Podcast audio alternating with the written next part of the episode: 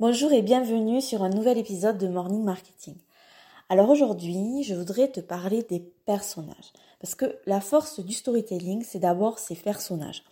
Plus ils seront forts, charismatiques, attachants, détestables, plus ton histoire sera puissante.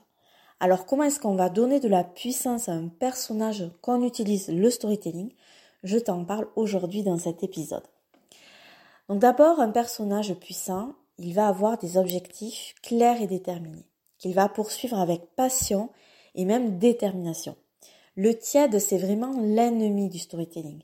Si on sait où veut aller le personnage, euh, en tant que lecteur ou spectateur, on l'accompagne dans cette aventure et on ne le lâche plus. La deuxième chose, c'est qu'un personnage puissant a une personnalité forte et même une personnalité unique qui va le distinguer des autres personnages et qui va lui donc lui donner une présence marquante dans l'histoire. Pourquoi c'est important? Parce que ça va provoquer des émotions chez le lecteur.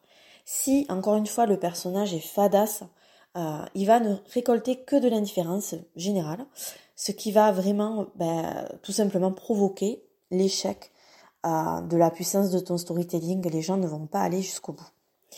La troisième chose, c'est qu'un personnage puissant, il, doit avoir aussi des compétences ou des talents qui vont être exceptionnels et qui vont lui permettre de faire face à des défis de manière efficace et aussi crédible.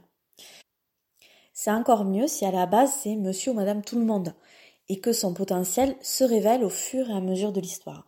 Je pense notamment au film Spider-Man où son personnage principal, Peter Parker, et à la base, un ado euh, pas très bien à sa peau, euh, très maigrelé, avec des lunettes, etc. Voilà, on le connaît tous. Et qui finalement euh, se révèle voilà, un super-héros. La quatrième chose, c'est qu'un personnage puissant a des relations aux autres qui sont fortes en fait, avec du soutien, de la loyauté, des trahisons aussi. Et ça aussi, faire en sorte que le personnage va évoluer euh, avec les autres et avec des relations avec les autres, ça vient renforcer la puissance du storytelling. La dernière chose que je voulais te dire aujourd'hui, c'est qu'un personnage puissant, il va aussi grandir et évoluer pendant l'histoire.